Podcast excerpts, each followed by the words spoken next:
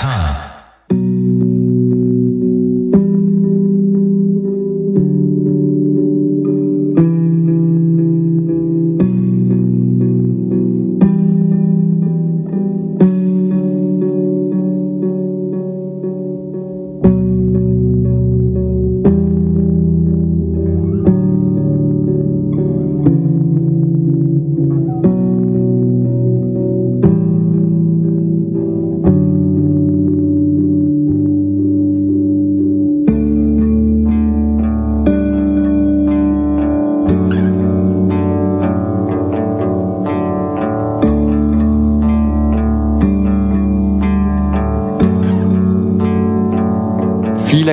In der Schweiz sparen. Sie sparen, als würden sie bald pleite gehen. Begründet werden die Sparpakete mit den immer gleichen Argumenten. Wir können nicht mehr ausgeben, als wir einnehmen. Wir haben zu viele Schulden. Wir haben zu lange über unseren Möglichkeiten gelebt.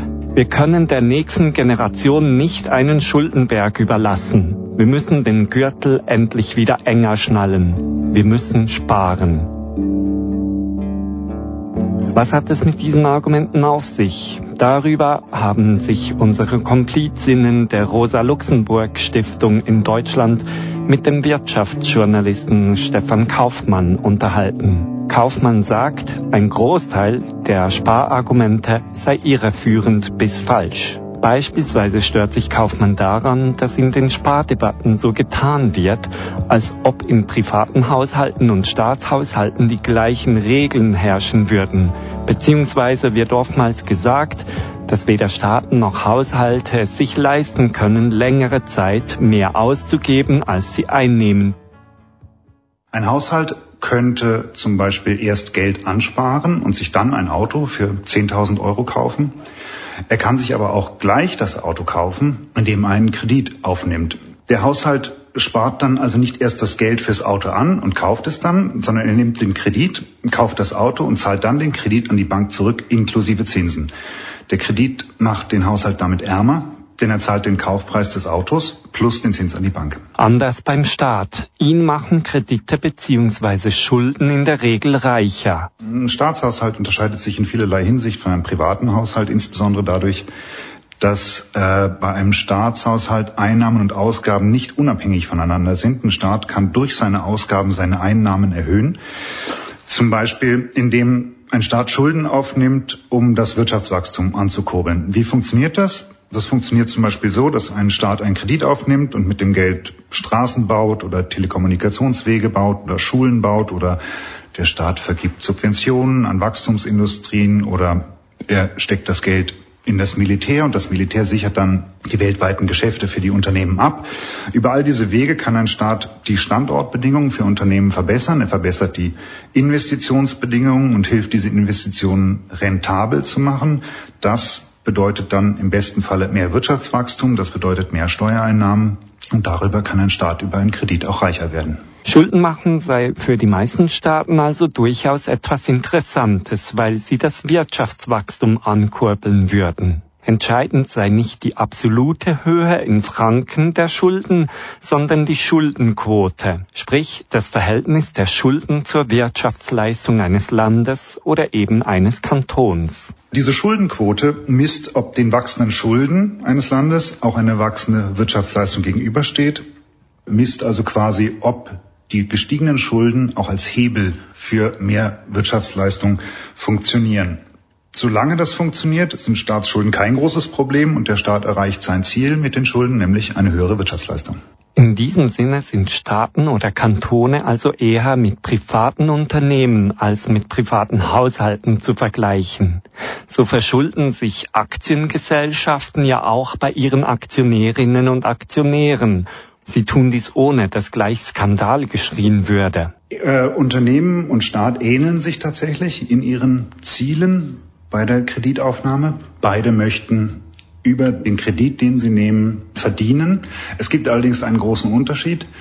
Man kann sich den Unterschied klar machen, wenn man sich zum Beispiel eine Schule anguckt. Ein Unternehmen gründet eine Privatschule, baut die, stellt Lehre ein, hat Kosten und die Schüler müssen dann dafür zahlen, dass sie diese Schule besuchen dürfen und am Ende des Monats oder am Ende des Jahres muss für das Unternehmen ein Gewinn daraus gekommen sein. mit diesem Gewinn zahlt er dann den Kredit ab. Bei einem Staat ist das anders. Wenn der eine Schule baut, verlangt er erstmal kein oder nur sehr wenig Schulgeld. Unmittelbar rentieren muss sich diese Schule nicht. Für den Staat funktioniert das vermittelt. Er baut die Schule, die Kinder oder die jungen Menschen lernen dort etwas, sind gut ausgebildet, gehen dann in die Unternehmen. Dadurch werden die Standortbedingungen verbessert, dadurch gibt es mehr Wirtschaftswachstum, dadurch nimmt er mehr Steuern ein. Über diesen Weg erzielt auch der Staat eine Rendite.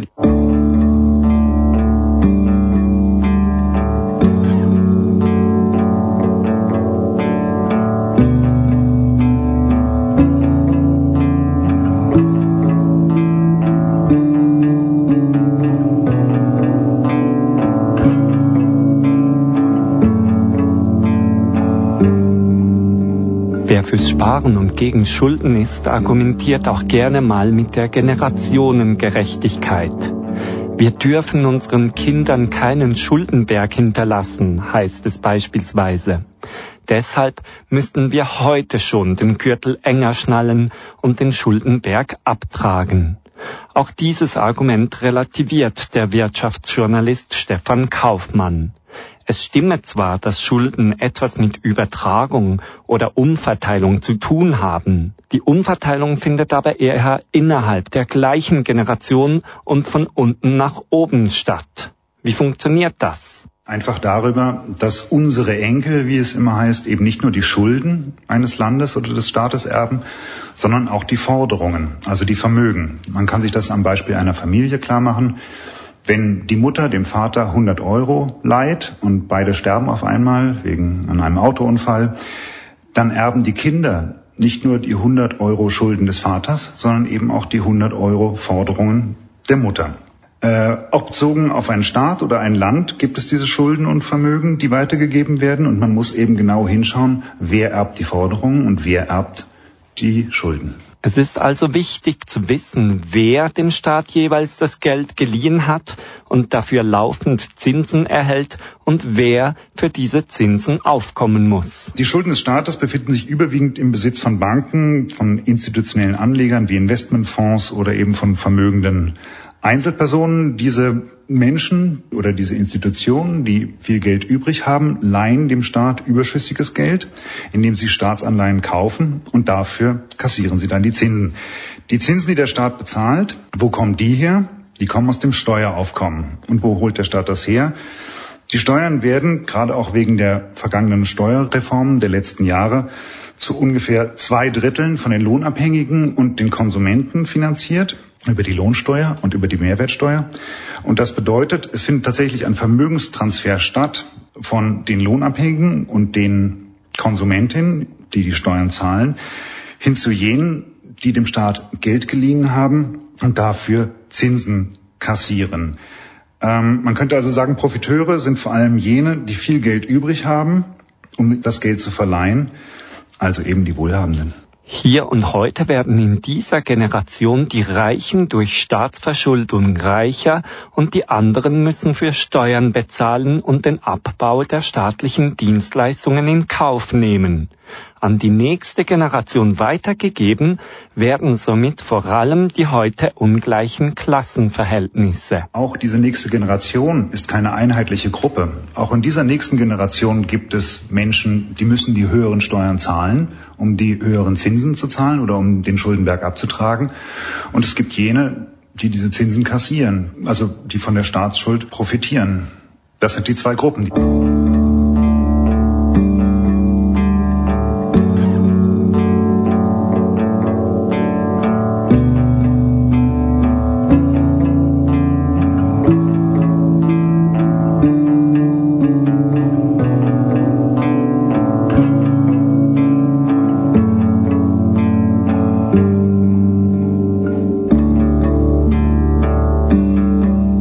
Staatsschulden heute derart verpönt sind, finden sich auch kaum mehr Politiker oder Politikerinnen, die konsequent gegen die Sparpolitik einstehen würden.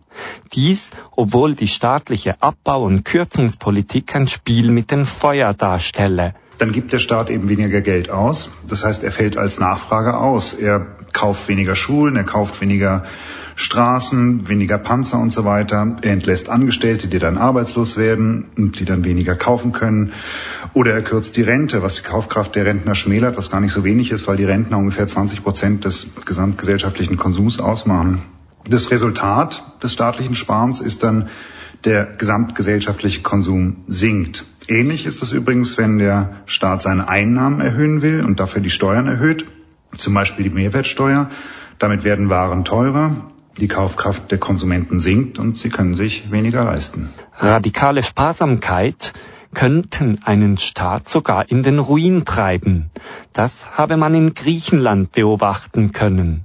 Dass Staaten dennoch immer wieder aufs neue Sparpakete schnüren, hat für den Wirtschaftsjournalisten Stefan Kaufmann weniger mit der Verschuldung als mit Standort- und Klassenpolitik zu tun. Sparprogramme sollen vor allen Dingen die Standortbedingungen für Unternehmen verbessern oder zumindest nicht verschlechtern. Ähm, das heißt, bei staatlichem Sparen geht es in der Regel also nicht um viel oder wenig ausgeben oder dass ein Staat nur so viel ausgibt, wie er einnimmt, sondern es geht letztlich um die Frage, wofür wird das Geld ausgegeben. Der Staat schichtet die Ausgaben und Einnahmen einfach um. Ähm, Sparprogramme funktionieren daher meistens so, die Steuern für Unternehmen, Vermögen oder für das Kapital werden nicht erhöht oder zumindest nicht stark erhöht. Stattdessen kürzt die Regierung Sozialausgaben wie die Rente und Löhne, vor allen Dingen im öffentlichen Dienst, und erhöht die Besteuerung des Konsums über eine höhere Mehrwertsteuer zum Beispiel. Daneben wird versucht, über gesetzliche Regelungen das Lohnniveau zu senken, zum Beispiel indem man den Kündigungsschutz abschwächt oder abschafft. Und über das niedrigere Lohnniveau soll den Unternehmen bessere Investitionsbedingungen geschaffen werden, damit die investieren, damit die Wirtschaftsleistung dann wieder wächst und darüber die Schuldenquote wieder sinkt.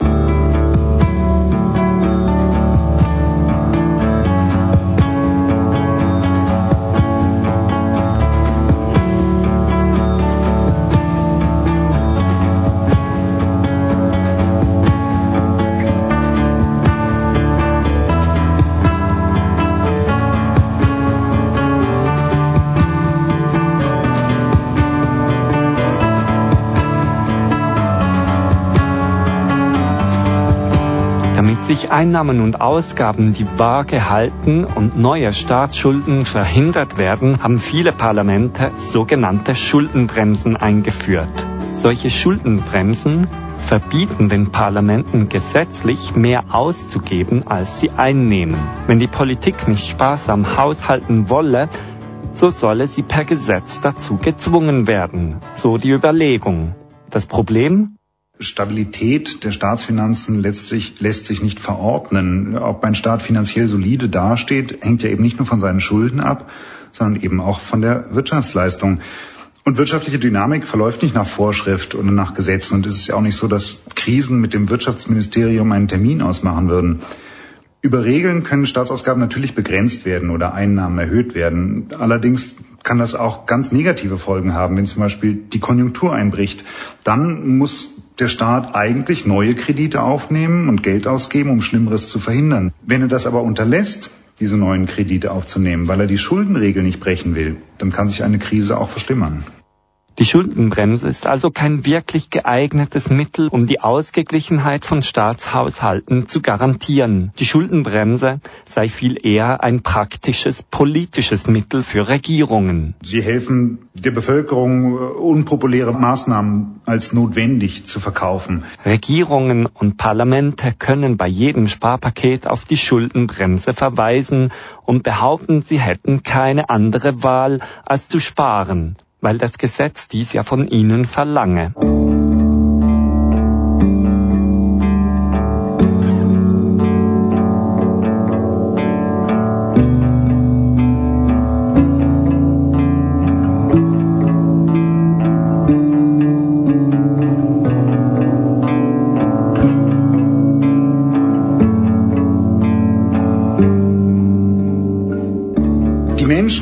Von diesen Schulden sehr unterschiedlich betroffen, je nach ihrer Stellung und Funktion in der Wirtschaft. Für die Gläubiger sind die Staatsschulden Geldkapital, also sich vermehrender Reichtum. Über Zinszahlungen profitieren sie von der Schuldenlast. Beginnt der Staat aber zu sparen, um diese Zinsen zahlen zu können, dann spart er in der Regel an staatlichen Transferleistungen oder er erhöht die Verbrauchssteuern. Der Eindruck, der in manch einer politischen Rede entstehen mag, stimmt also nicht ganz.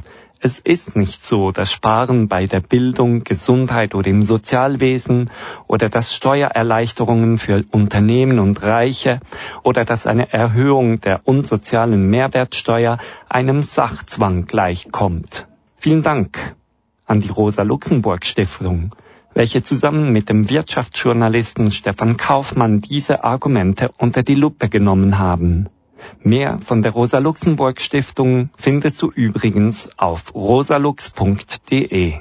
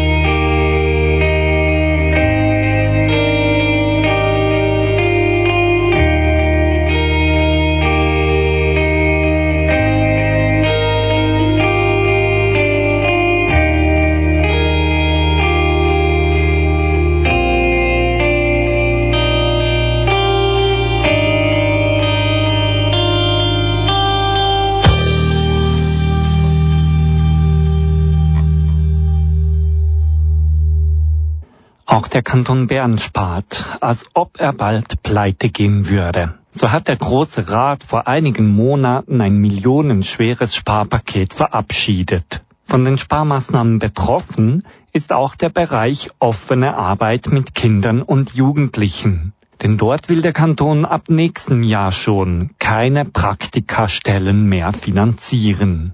Über die konkreten Folgen dieser Kürzungen sprach Nina mit Nathalie Herren, Sie ist die Geschäftsleiterin des Dachverbands für offene Arbeit mit Kindern.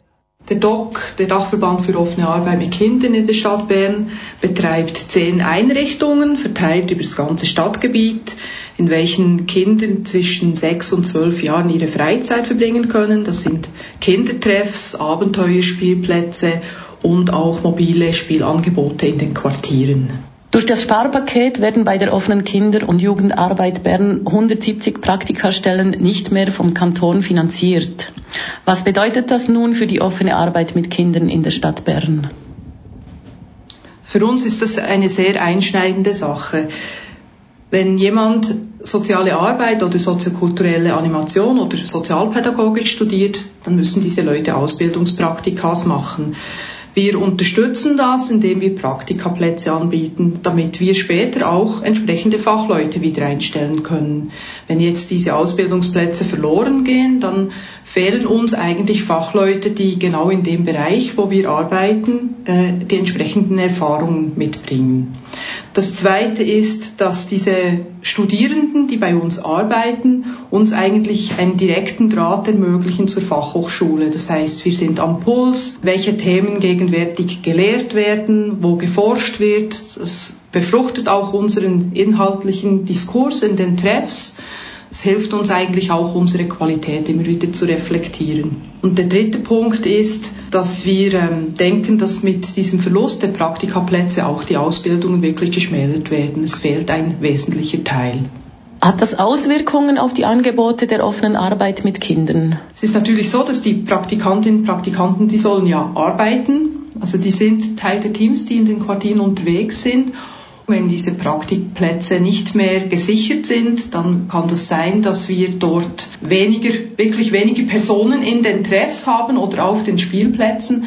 In der Stadt Bern sind wir in der glücklichen Situation, dass wir nicht so stark Angst haben müssen, weil wir denken, dass die Stadt Bern uns helfen wird, dass wir trotzdem noch Praktikaplätze anbieten können. Ich befürchte aber, dass in umliegenden Gemeinden, also es ist ja der ganze Kanton betroffen, es zu einem Abbau kommen wird, also dass dort wirklich auch Angebote abgebaut werden müssen. Ab wann wird das der Fall sein? Jetzt für das Jahr 18 ist die Praktikafinanzierung noch gesichert. Ab dem Jahr 19 fehlen diese Plätze. Also fehlt die separate Finanzierung des Kantons. Kannst du noch etwas sagen über die Auswirkungen auf die Ausbildung der Studierenden in der sozialen Arbeit respektive in der soziokulturellen Animation? Im Rahmen der Ausbildung muss man ja zwei äh, Praktikas absolvieren. Und ich weiß, dass viele Studierende ziemlich auf der Suche sind nach einem Praktikaplatz, der für sie gut ist, attraktiv ist, der vielleicht auch ihren Anforderungen entspricht im Hinblick, was sie später machen möchten, wo sie später arbeiten möchten. Also es wird einerseits einfach eine Reduktion der Anzahl der Plätze geben, also es werden weniger Plätze zur Verfügung stehen. Und der zweite Punkt ist es der offene Bereich, also das offene Arbeiten mit Kindern und Jugendlichen ist eine eigene Disziplin im ganzen Wirkungsfeld der sozialen Arbeit, also neben zum Beispiel einer Tätigkeit auf einem Sozialdienst oder in einer Beratungsstelle ist es doch ein sehr anderes Wirkungsfeld, in einem freiwilligen Kontext, zum Beispiel mit Kindern zwischen sechs und zwölf zu arbeiten. Und wenn man diese Erfahrung mitbringt und später auch in dem Bereich arbeiten möchte, dann ähm, ist es sicher von Vorteil, eben wenn man so ein Praktikum machen kann. Also man ist dann einfach auch besser qualifiziert dafür. Nathalie Herren, inwiefern wurde versucht, gegen die Kürzungen etwas zu unternehmen von Seiten der Politik zum Beispiel oder des Personals des DOC, aber auch von Seiten des Kaders oder der Eltern? Wir haben uns natürlich sehr schnell auch die Frage gestellt, was können wir machen? Die Demonstrationen, die organisiert wurden, haben wir immer unterstützt. Wir waren auch präsent. Wir haben das auch thematisiert gegenüber den Eltern oder haben gemerkt, dass Eltern das auch gemerkt haben oder uns darauf angesprochen haben. Ja, was bedeutet das für uns? Uns, könnt ihr weniger Öffnungszeiten abdecken beispielsweise. Also es hat die Leute schon bewegt. Wir sind auch auf die Berner Fachhochschule zugegangen, weil wir der Überzeugung sind, dass es auch ein Verlust ist für die Berner Fachhochschule. Die Berner Fachhochschule will ja gute Ausbildungen anbieten und konnten nicht mit unserer Anfrage insofern landen. Wir hätten gerne eigentlich mit der Fachhochschule zusammen beispielsweise eine Kommunikationsstrategie erarbeitet oder vielleicht auch mal gemeinsam ein Kommuniqué ähm, eröffnet, aber das war leider nicht möglich. Wir haben von der Fachhochschule die Rückmeldung erhalten, dass sie sich nicht öffentlich äußern möchten zu dem Thema, sondern dass sie auf anderen Wegen ihren Einfluss geltend machen werden um sich gegen diese Praktikumsstreichung zu wehren. Und das ist für uns eine Strategie, die wir nur zum Teil nachvollziehen können, weil wir denken, dass eben gerade das auch öffentlich zu machen auch ein wichtiger Punkt ist, um das auch sichtbar zu machen gegenüber den letztlich den Steuerzahlerinnen und Steuerzahlern, über welches Geld wir ja hier sprechen, ist ja Steuergeld. Haben sich äh, PolitikerInnen zu dieser Sache jetzt beim Doc gemeldet oder Stellung bezogen? Hast du etwas von Seiten der Politik gespürt? Wir haben dort schon Support gespürt. Also einerseits sind wir politisch gut vernetzt in der Stadt Bern, aber natürlich auch im, im Großrat gab es ja auch eine Debatte über diese Sparmaßnahme, explizit die Sparmaßnahme der Praktikafinanzierung. Dort wurde das also auch nochmal im Großrat thematisiert und da gab es Voten die sich dagegen aussprach. Letztlich war die Abstimmung sehr, sehr knapp im Grossrat. Also das hätte auch vielleicht mit drei, vier anderen Stimmen hätte es anders herauskommen können. Aber wir haben schon gemerkt, dass die Diskussion über diese Praktika, die ist wirklich auch in der Politik angelangt. Und das hat uns, auch wenn es jetzt halt so herausgekommen ist, hat es uns aber gefreut, dass wir gemerkt haben, es interessiert die Politikerinnen und Politiker, wenn man im Bereich der offenen Arbeit mit Kindern und Jugendlichen spart. Von Seiten der Studierenden gab es eine Art Zusammenarbeit. Habt ihr etwas vom Widerstand der Studierenden gespürt? Einerseits haben wir mitbekommen, dass die Studierenden sich zusammengefunden haben, um über diese Themen zu diskutieren und eben auch diese Aktionen, Demonstrationen etc. organisiert haben oder Teil davon waren. interessant, dass eben gerade die Leute, die während dieser Zeit Praktika bei uns gemacht haben, die haben das natürlich sehr klar auch gesagt, haben gesagt, ja, ich, ich engagiere mich da und ich finde es toll, wenn der Doc sich auch ähm, engagiert und, und aufruft zu Demonstrationen. Wir haben das auch auf unserer Webseite zum Beispiel, haben wir den Demoaufruf geschaltet. Da haben wir schon gemerkt, dass die Studierenden das realisiert haben und sich auch selber wehren. Wie verhält sich die Stadt Bern gegenüber Kürzungen der Praktikastellen? Die Stadt Bern hat sehr schnell reagiert. Der TOI, also der Trägerverein für offene Jugendarbeit und wir sind sehr schnell auf die Stadt zugegangen, haben das angesprochen und das Jugendamt hat klar uns gesagt, dass sie den Nutzen sehen, dass wir Praktikaplätze anbieten und dass sie das einen Verlust finden, wenn das nicht mehr möglich ist.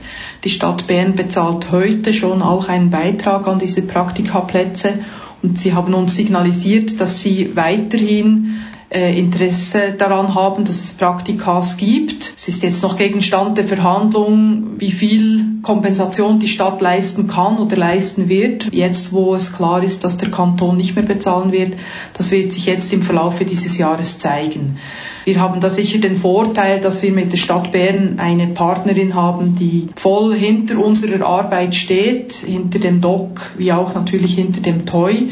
Das ist vielleicht in anderen Gemeinden nicht ganz gleich im ländlichen Raum kann ich mir gut vorstellen, dass wenn dann die Gemeinde voll ein Praktika finanzieren muss, dass dann eben, wenn da geht es vielleicht um 10.000 oder 15.000 Franken in einem kleinen Gemeindebudget, äh, man dann gerne gerade das zum Anlass nimmt, das zu streichen. Dort wird es sicher zu einem Verlust kommen von Angeboten. Es werden ja nicht in allen Bereichen der sozialen Arbeit Praktikastellen gestrichen. Befürchtest du gewisse Entsolidarisierungstendenzen zwischen diesen sozialen Institutionen? Es ist so, dass die Praktikaplätze beispielsweise bei den Sozialdiensten, die können ja immer noch über den Kanton finanziert werden oder werden immer noch über den Kanton finanziert. Und das gibt mir schon ein bisschen Fragezeichen auf. Also warum streicht man im offenen Bereich, im offenen Bereich mit Kindern und Jugendlichen Plätze, beziehungsweise die Finanzierung dieser Plätze und in anderen Bereichen beispielsweise im Sozialdienst nicht. Es könnte beispielsweise dazu führen, dass auch eine Lohnspirale entsteht, also wenn die Plätze nicht mehr gleich finanziert werden und dort eigentlich auch nicht mehr eine Gleichbehandlung der Organisationen da ist, dass es dann auch Auswirkungen hat, beispielsweise auf die Entlöhnung der Studierenden, die ein Praktikum machen. Mich irritiert einfach diese Ungleichbehandlung zwischen den Bereichen, also dass einerseits gewisse Bereiche diese Finanzierung noch haben und in anderen Bereichen wird das gestrichen. Es ist eine Ungleichbehandlung eigentlich der Praxisorganisationen und das, dem, das kann ich nicht nachvollziehen, was dahinter die Strategie oder die Überlegung sein soll. Welche Strategien empfehlen Sie jenen, die solche Kürzungen verhindern möchten? Ich denke, wichtig wäre es, dass die Anbietenden von offener Arbeit mit Kindern und Jugendlichen wirklich in ihren Gemeinden für sich einstehen, also vis-à-vis vom Gemeinderat aufzeigen, was es bedeutet, wenn die Praktikaplätze verloren gehen. Also ganz konkret, dass sie zum Beispiel einen Nachmittag weniger offen haben können oder dass vielleicht ein, ein Angebot, das man in den Ferien durchführt, nicht mehr gewährleistet werden kann und so eigentlich die Gemeinderäte, Gemeinderätinnen zu überzeugen, dass sie diese Finanzierung übernehmen. Vis-à-vis vom Kanton erachte ich es mit den jetzigen Mehrheitsverhältnissen eigentlich schwierig, dort überhaupt eine Änderung hinzubekommen. Was mich persönlich sehr freuen würde, ist, wenn man auch noch mehr Reaktion erfahren würde von den Ausbildungsorten, also von den Fachhochschulen, von auch der höheren Fachschule. Sie sind ja dafür verantwortlich für die Ausbildung und ich finde schon, dass wenn man an diesen Praktikumsplätzen herumschraubt, dass es sie etwas angeht und dass sie sich da zur Wehr setzen müssen. Es ist für mich eigentlich widersprüchlich, dass eine Fachhochschule auf der einen Seite ja vom Kanton finanziert wird, vom Kanton gewollt wird, zum Bildungsstandort der Stadt Bern beiträgt und auf der anderen Seite dann solche Plätze in Frage gestellt werden.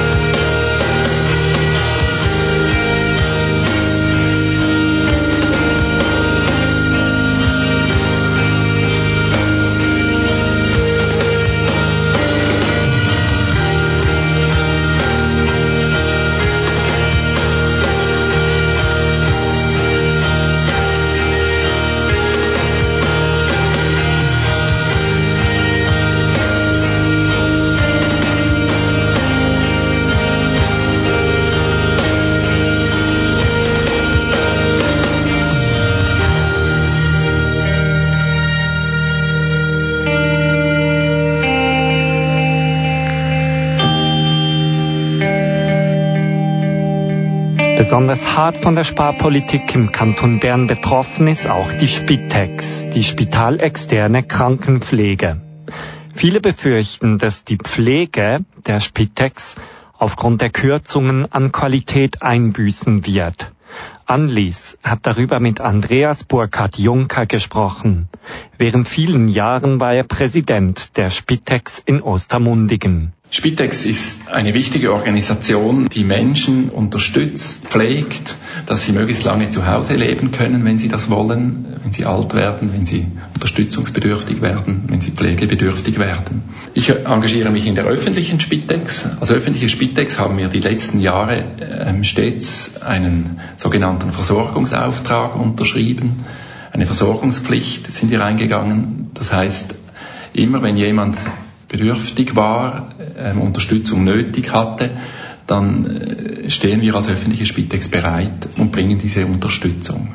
Spitex ist eine bunte Sammlung von ganz, ganz verschiedenen Organisationen, auch von verschiedenen Organisationsformen. Neben der öffentlichen Spitex, die ich bewusst ausgewählt habe, um mich da zu engagieren, ähm, gibt es auch die privaten Spitex-Organisationen, die leisten auch ganz wertvolle Arbeit. Die öffentliche Spitex ist für mich eine Organisation mit einer ganz tollen Geschichte. Menschen, die zusammen wohnen, zusammen leben, die haben versucht, gemeinsam zu organisieren, wie sie sich ähm, unterstützen können, wie alle die nötige Pflege erhalten, wenn sie diese nötig haben. Das gab dann diese Pflegevereine, die gegründet wurden, oft initiiert vom Frauenverein.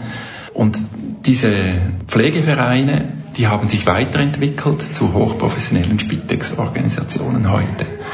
Aber das Engagement von den Frauen und Männern, die bei einer Spitex-Organisation arbeiten, für ihre Arbeit, für ihre Kunden, Kundinnen, die sie pflegen, das ist nach wie vor riesig. Sie machen das mit einem großartigen Einsatz. Und das hat mich motiviert, mich in einem Spitex-Vorstand zu engagieren. Bei der Spitex wurde ja massiv gespart in den letzten Jahren. Andreas, welche Formen des Widerstandes hast du erlebt? In den letzten Jahren gab es wiederholt Spardiskussionen, die mir Mühe bereitet haben, weil sie in meiner Wahrnehmung eigentlich mehr Umlagerungsaktionen waren statt dass der Kanton direkt Unterstützungsbeiträge an die Versorgungssicherheit bezahlt hat, gab es eine Verlagerung Richtung Ergänzungsleistungen. Deshalb waren alle Spitex-Organisationen genötigt, sich dagegen zu wehren, sehr viel Zeit, Energie zu investieren, um, um zu kämpfen für die Mittel, die sie nötig haben, um eine gute Arbeit zu leisten.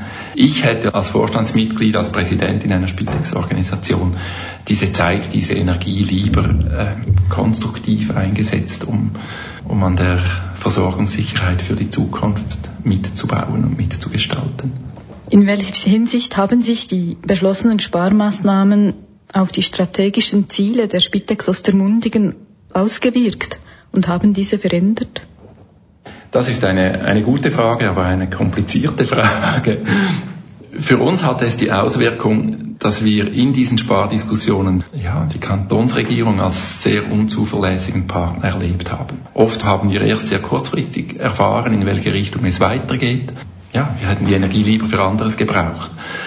Uns hat das dazu geführt, dass wir ganz, ganz bewusst die Partnerschaft mit der Gemeinde Ostermundigen gepflegt haben, da in die Zusammenarbeit investiert haben, im Interesse der Kunden und Kundinnen der Spitex. Dadurch haben sich auch die Aufgaben für dich in deinem Amt als Vorstandspräsident verändert. Wie würdest du diese Veränderungen beschreiben? Diese Unzuverlässigkeit vom Kanton ich bin ein scharfer Kritiker der Sparmaßnahmen. Sie haben auch etwas Gutes bewirkt. Und das Gute ist schon, dass sich die, die Spitex-Organisationen, die kleineren, die mittelgroßen, ähm, stärker angefangen haben zu vernetzen, miteinander zu arbeiten, sich miteinander abzusprechen und das in Zusammenarbeiten gestärkt worden, ähm, die letztlich auch den Kunden und Kundinnen wieder zugutekommen. Die Idee der Spitex entstand aus Frauenvereinen heraus. Heute sind weiterhin einige Spitexen als Verein organisiert, andere wurden zu Aktiengesellschaften. Wieso hat sich Ostermundigen für ein Festhalten an Vereinstrukturen entschieden? Vor einigen Jahren haben wir diese Frage intensiv diskutiert. Wir haben jetzt gerade in den letzten Jahren die Vereinsstruktur als geeignet und hilfreich erlebt. Ich finde, in Ostermundigen haben wir einen hochkompetenten Vorstand.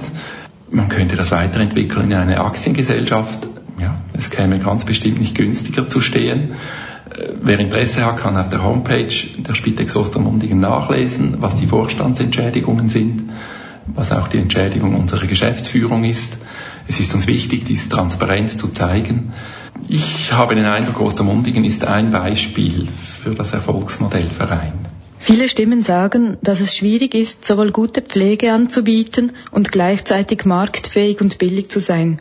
Welche Möglichkeiten bestehen für die Spitex, sich diesem Markt zu entziehen? Wir sind dem Markt ausgesetzt. Die größte Herausforderung der kommenden Jahre wird sein, dass man genügend Pflegepersonal findet der Anteil der älteren Bevölkerung, der wird an allen Orten in der Schweiz größer. Da wird viel Pflegearbeit, Unterstützungsarbeit nötig sein. Da braucht es ein Zusammenspiel von allen Partner, Partnerinnen. Von der öffentlichen Spitex, von den privaten Spitex-Organisationen, auch vom Kanton, dass man miteinander Modelle sucht. Wie kann man äh, die Versorgungssicherheit, die Pflegesicherheit gewährleisten? Welche Rolle spielen dabei die Mitarbeitenden oder sogar die Patienten und Patientinnen bei der Spitex, wenn es darum geht, sich zu widersetzen oder diese Qualität zu verteidigen? Je besser es den Mitarbeitenden geht, in einem umfassenden Sinn, dass sie Rückhalt spüren in der Leitung, dass sie Wertschätzung erleben in der Organisation, desto besser die Arbeit, die sie leisten. Ich glaube, es lohnt sich, ganz sorgfältig darauf zu achten, dass, dass Mitarbeitende in der Spitex in einer wertschätzenden Kultur arbeiten können und gute Arbeitsbedingungen haben.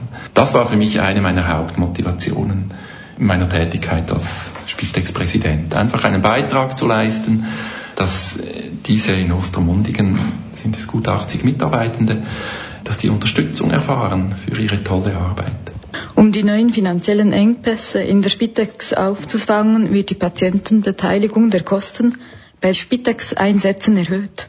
In Ostermundigen leben viele Menschen mit einem tiefen Einkommen. Für sie werden notwendige Einsätze der Spitex zu teuer. Es drohen unter Umständen Situationen, wo sich Betroffene selbst gefährden, Fälle von Verwahrlosung auftreten oder Menschen früher in Heime eintreten da die Spitex ihre Aufgaben nicht genügend wahrnehmen kann. Inwiefern teilst du solche Befürchtungen? Die von dir aufgezählten Befürchtungen, sie sind real. Und das ist am Laufen. Man wird im nächsten Sommer genau hinsehen können, äh, wie stark ist jetzt der Anteil an EL-Bezügern gewachsen. Man, ja, ich denke, man muss hinsehen und wird wahrscheinlich feststellen, dass man gar nicht so viel gespart hat kurzfristig nicht und mittelfristig so oder so nicht und langfristig ganz sicher nicht. Ja, im Moment möchte ich nicht weiter klagen, sondern ich erhoffe mir eine, eine, eine partnerschaftliche Zusammenarbeit für die Zukunft, dass der Kanton mittelfristig als zuverlässiger Partner entpuppt, dass man miteinander Lösungen suchen kann für, für faire und gerechte Finanzierungsmodelle da sollen nicht nur öffentliche Spitex-Organisationen unterstützt werden, um ein Marktprivileg zu schaffen. Da ist auch recht, wenn private Spitex-Organisationen unterstützt werden. Vorausgesetzt, sie garantieren gute Arbeitsbedingungen für ihre Mitarbeitenden. Im letzten Herbst haben mir die ganzen Diskussionen und Aktionen rund um, die, um das Sparpaket wirklich aufs Gemüt geschlagen. Und im letzten Jahr hatte ich das Gefühl, ich bin an allen Fronten einfach daran, Diskussionen zu organisieren, Widerstand zu organisieren gegen Sparmaßnahmen, die, die nicht zielführend sind in meiner Wahrnehmung. Eine gute Freundin war stark involviert in die Diskussionen rund um die Gartenbauschule Hünibach. Da ist es gelungen, mit Stichentscheid die Sparmaßnahmen abzuwenden, zum Glück. Aber wenn ich denke, wie viel Zeit und Energie da investiert werden musste, um diese Petitionsarbeit zu leisten, diese Widerstandsarbeit zu leisten, ist es einfach schade, dass das nicht anders eingesetzt werden konnte.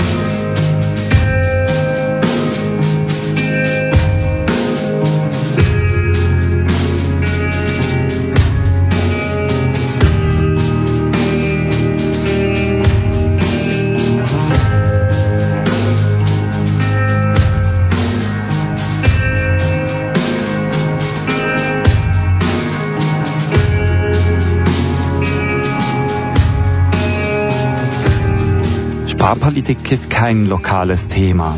Ein Blick über die Landesgrenzen hinaus reicht, um sich dessen bewusst zu werden.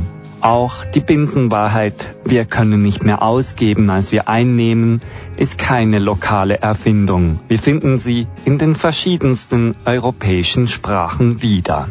Für den linken Denker Ingo Stützle ist dies kein Zufall. Damit sich das Leitbild ausgeglichener Staatshaushalt über alles durchsetzen konnte, hätten sich die Mächtigen aber mächtig ins Zeug legen müssen.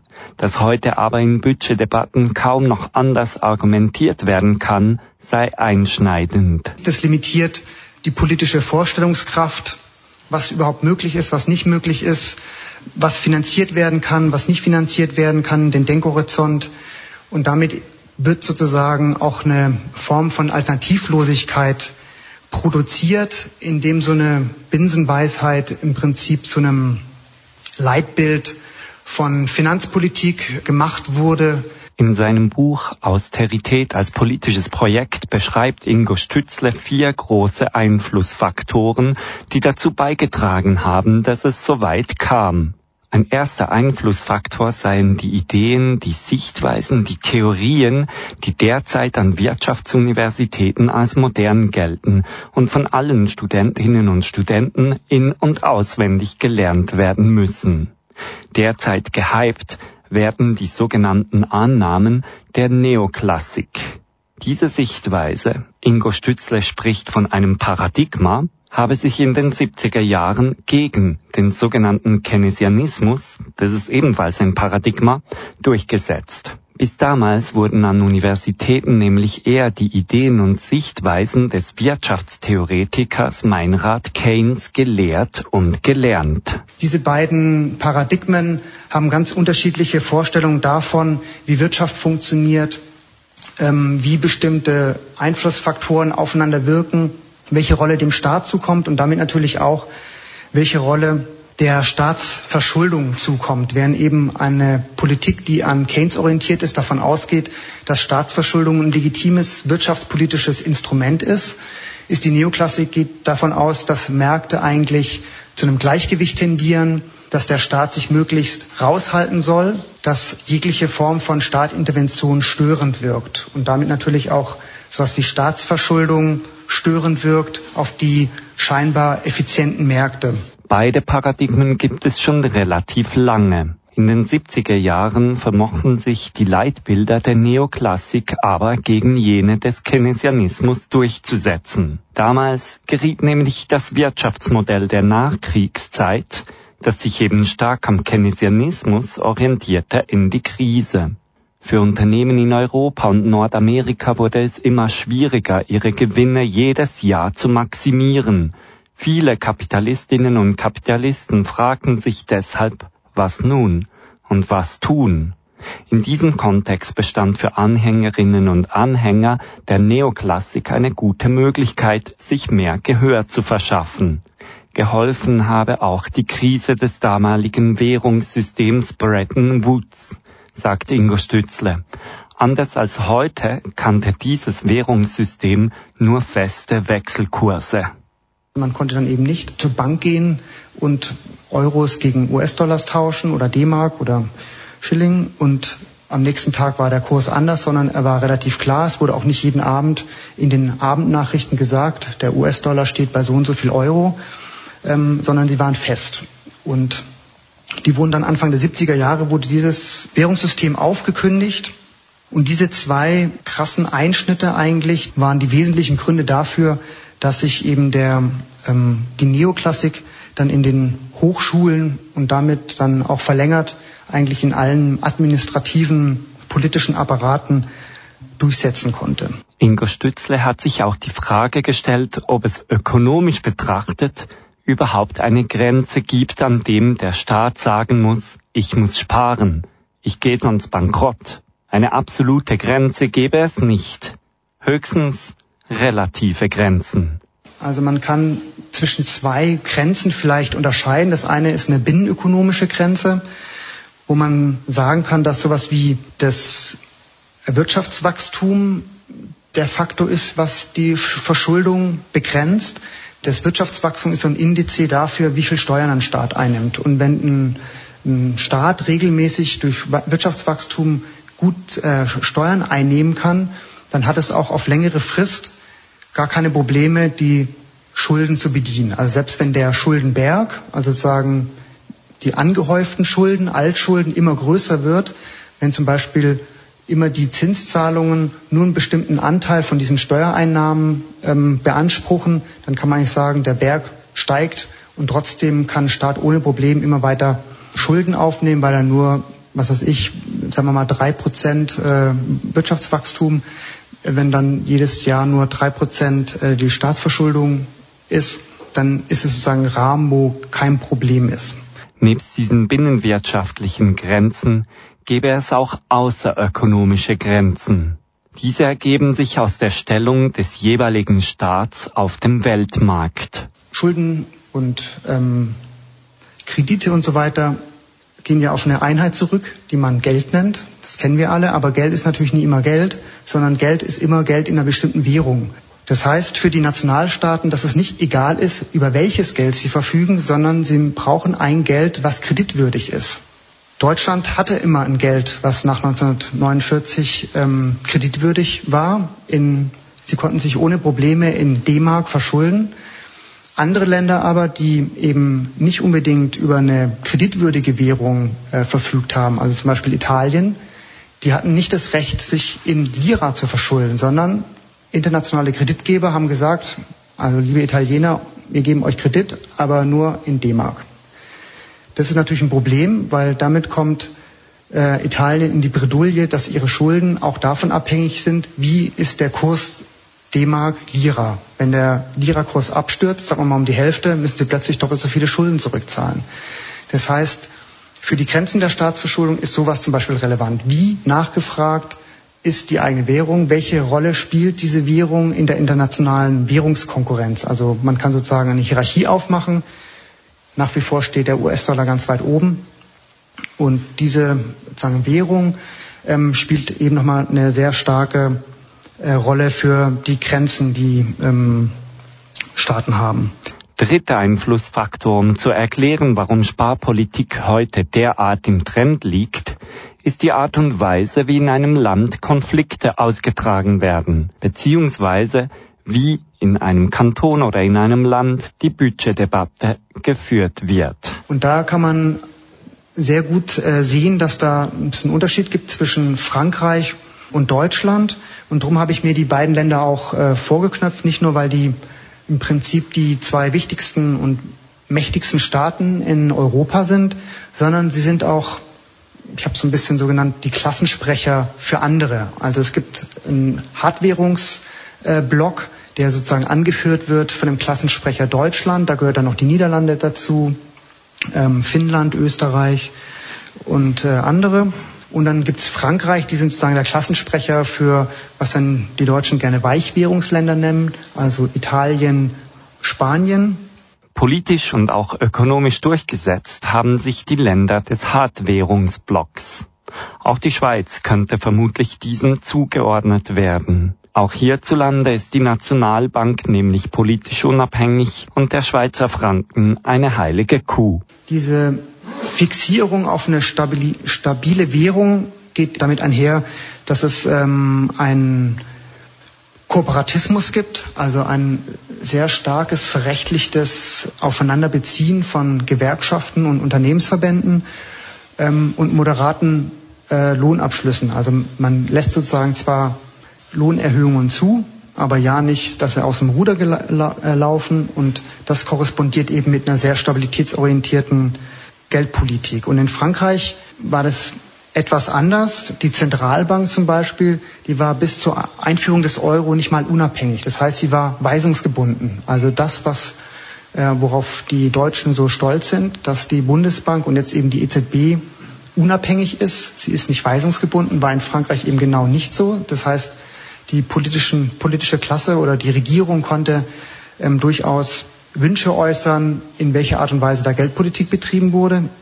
Und sie hatte auch andere Ziele, wie zum Beispiel auch die US-amerikanische Fed. Also nicht nur das Ziel Geldwertstabilität, sondern war eben eingebunden in eine gesamtwirtschaftliche Entwicklung.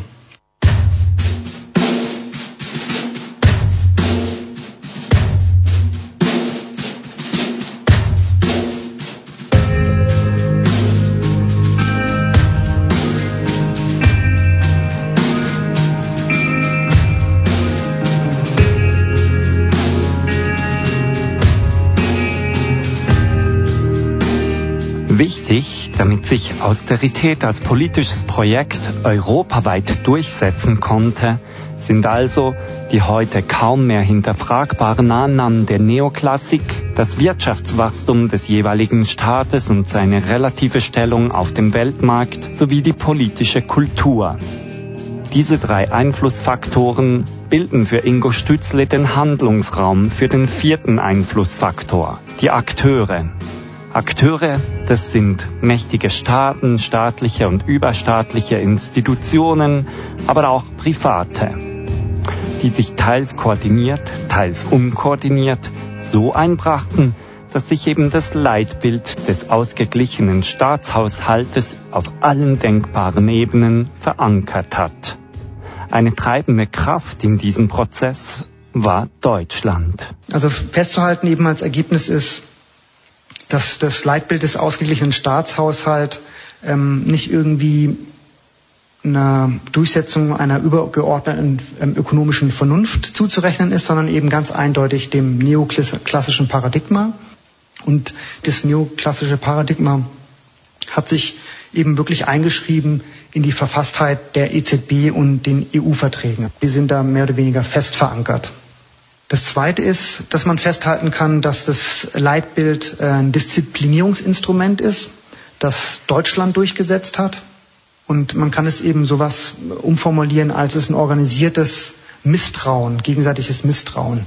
Also dass eben, wenn man sagt, man hat eine gemeinsame Währung, Frankreich und die anderen Länder von der, von der Kreditwürdigkeit von Deutschlands mitprofitiert, dann möchte Deutschland äh, die Bedingungen bestimmen, unter denen das stattfindet. Und damit ist das Leitbild ausgeglichener Staatshaushalt oder ähm, ähnliches eben nicht einfach auch nicht ökonomisch, sondern es ist ein politisches Disziplinierungsinstrument, was Deutschland durchgesetzt hat. Die zentrale Rolle Deutschlands offenbart sich nicht zuletzt ab 2008, 2009 mit dem damaligen Ausbruch der großen Wirtschaftskrise. Die Anpassungslasten der Krise waren eindeutig den Schuldenländern zugeschrieben. Die Schuldenbremse wurde europäisiert, einem Gesetz, wo den ähm, Staat vorgeschrieben wird, dass sie keine Schulden machen sollen, wurde wieder Verfassungsrang gegeben.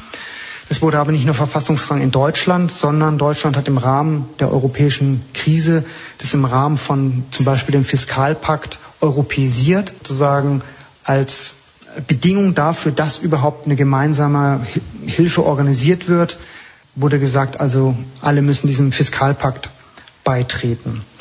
Und es gab eine verstärkte äh, Kontrolle und Koordinierung nationaler Finan äh, Fiskal- und Finanzpolitik. Also Stichwort wie wäre hier das europäische Semester. Das europäische Semester wurde vor ein paar Jahren von Deut auf deutsches Drängen durchgesetzt ähm, und sieht vor, dass alle Nationalstaaten ähm, einen Haushalt vorschlagen. Also was ich Österreich sagt, so wir machen jetzt einen Haushaltsplan für das Jahr 2014. Wir gehen davon aus, Wirtschaftswachstum ist so und so, Steuereinnahmen sind so und so. Wir geben, ähm, wir wollen so und so viel ausgeben da und dafür.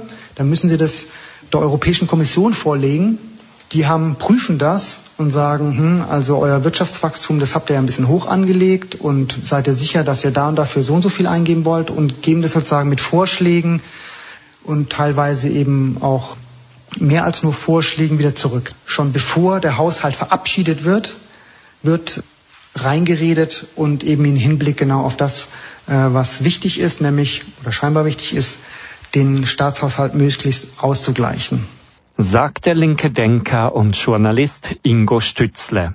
Mehr über seine Überlegungen finden sich in seinem Buch Austerität als politisches Projekt oder auf YouTube Von dort haben wir übrigens auch den Vortrag her, von dem du nun Ausschnitte gehört hast.